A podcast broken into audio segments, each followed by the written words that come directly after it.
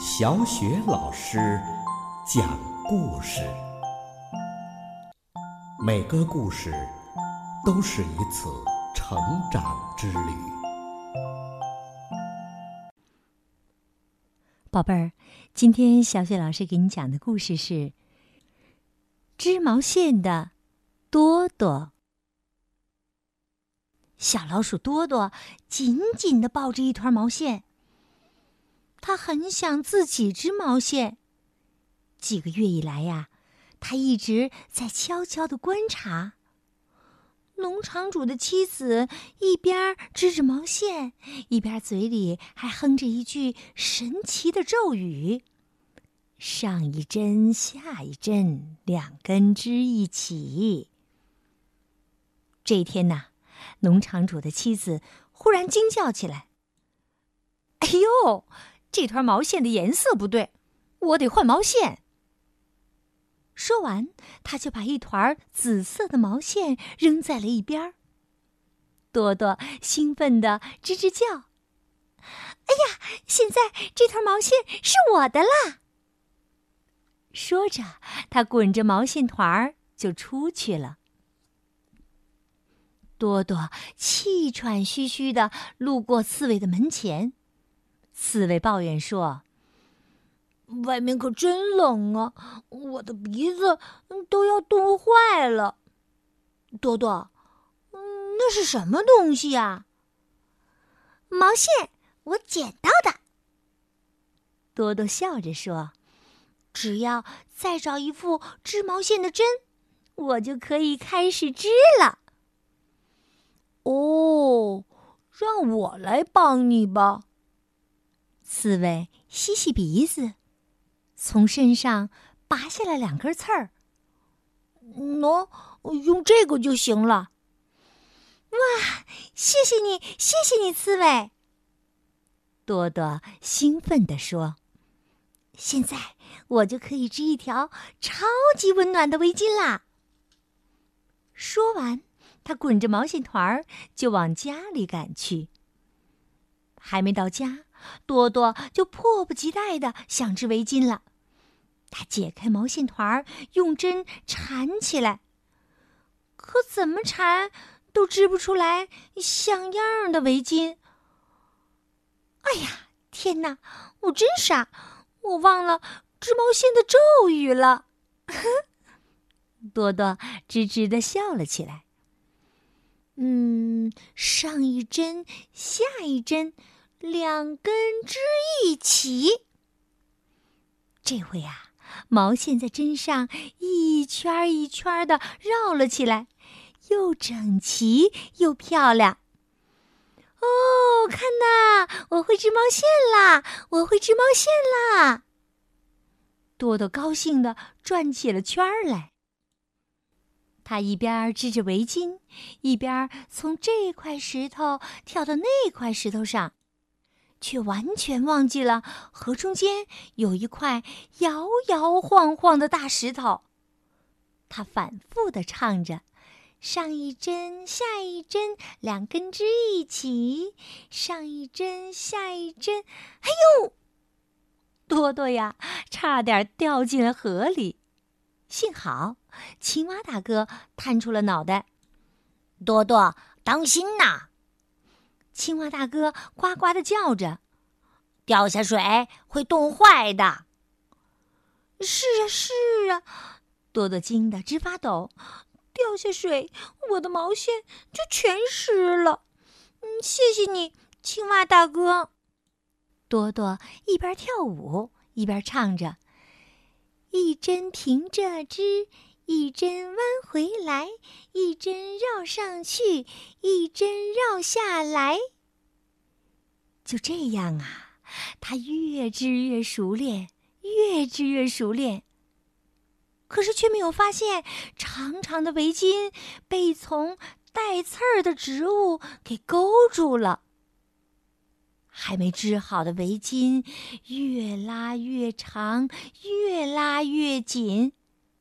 多多的嘴里还在唱着：“两根织一起，上一针，下一针，两根织一起。”他织好的围巾呐，还是越拉越长，越拉越长。忽然，砰的一声，多多一下子被弹到了空中，他手里还紧紧的攥着围巾呢。多多，你怎么飞起来了？小松鼠正好路过，惊恐的大叫道：“别担心，我会接住你的。”说着，小松鼠推着一辆独轮车就冲了过去。哎呀，终于接住了！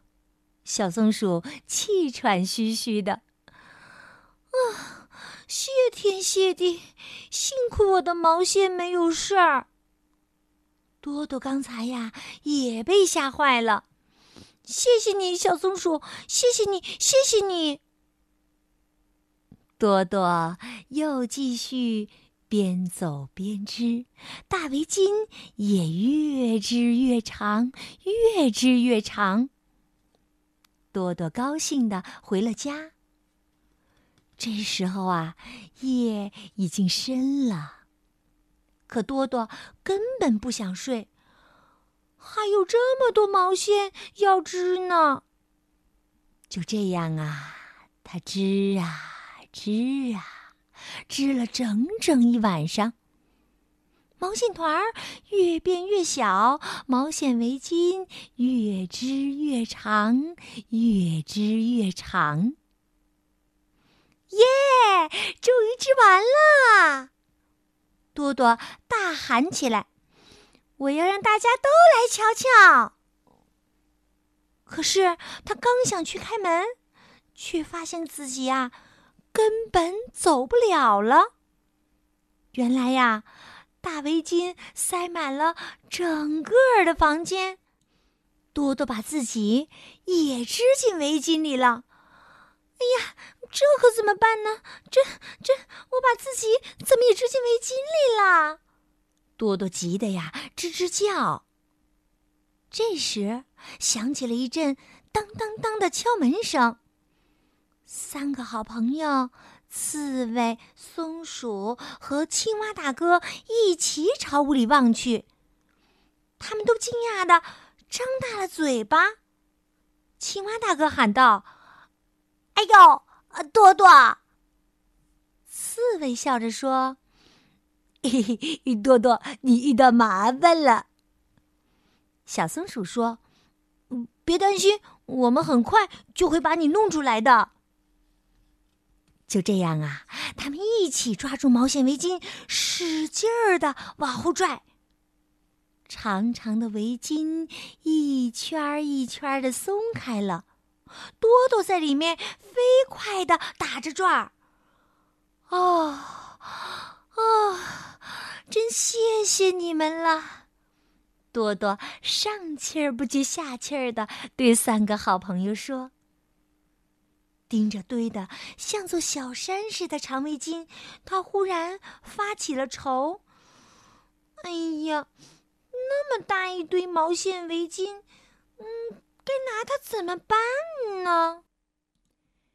小松鼠喜滋滋的说：“多多，你可以做一个最棒的窝。”对对对，最棒的窝，最棒的窝！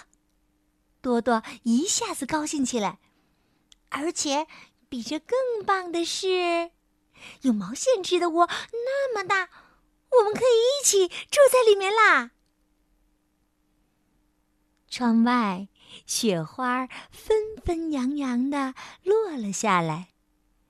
树洞里，四个好朋友挤在了一起，他们裹着超级温暖的大围巾，真是。舒服极啦！好了，宝贝儿，刚刚小雪老师给你讲的故事是《织毛线的多多》，来自《暖房子爱的故事》。好的，宝贝儿，故事就为你讲到这儿了。又到了小雪老师读古诗的时间了。今天小雪老师读的古诗是《晓出净慈寺送林子方》。作者杨万里。毕竟西湖六月中，风光不与四时同。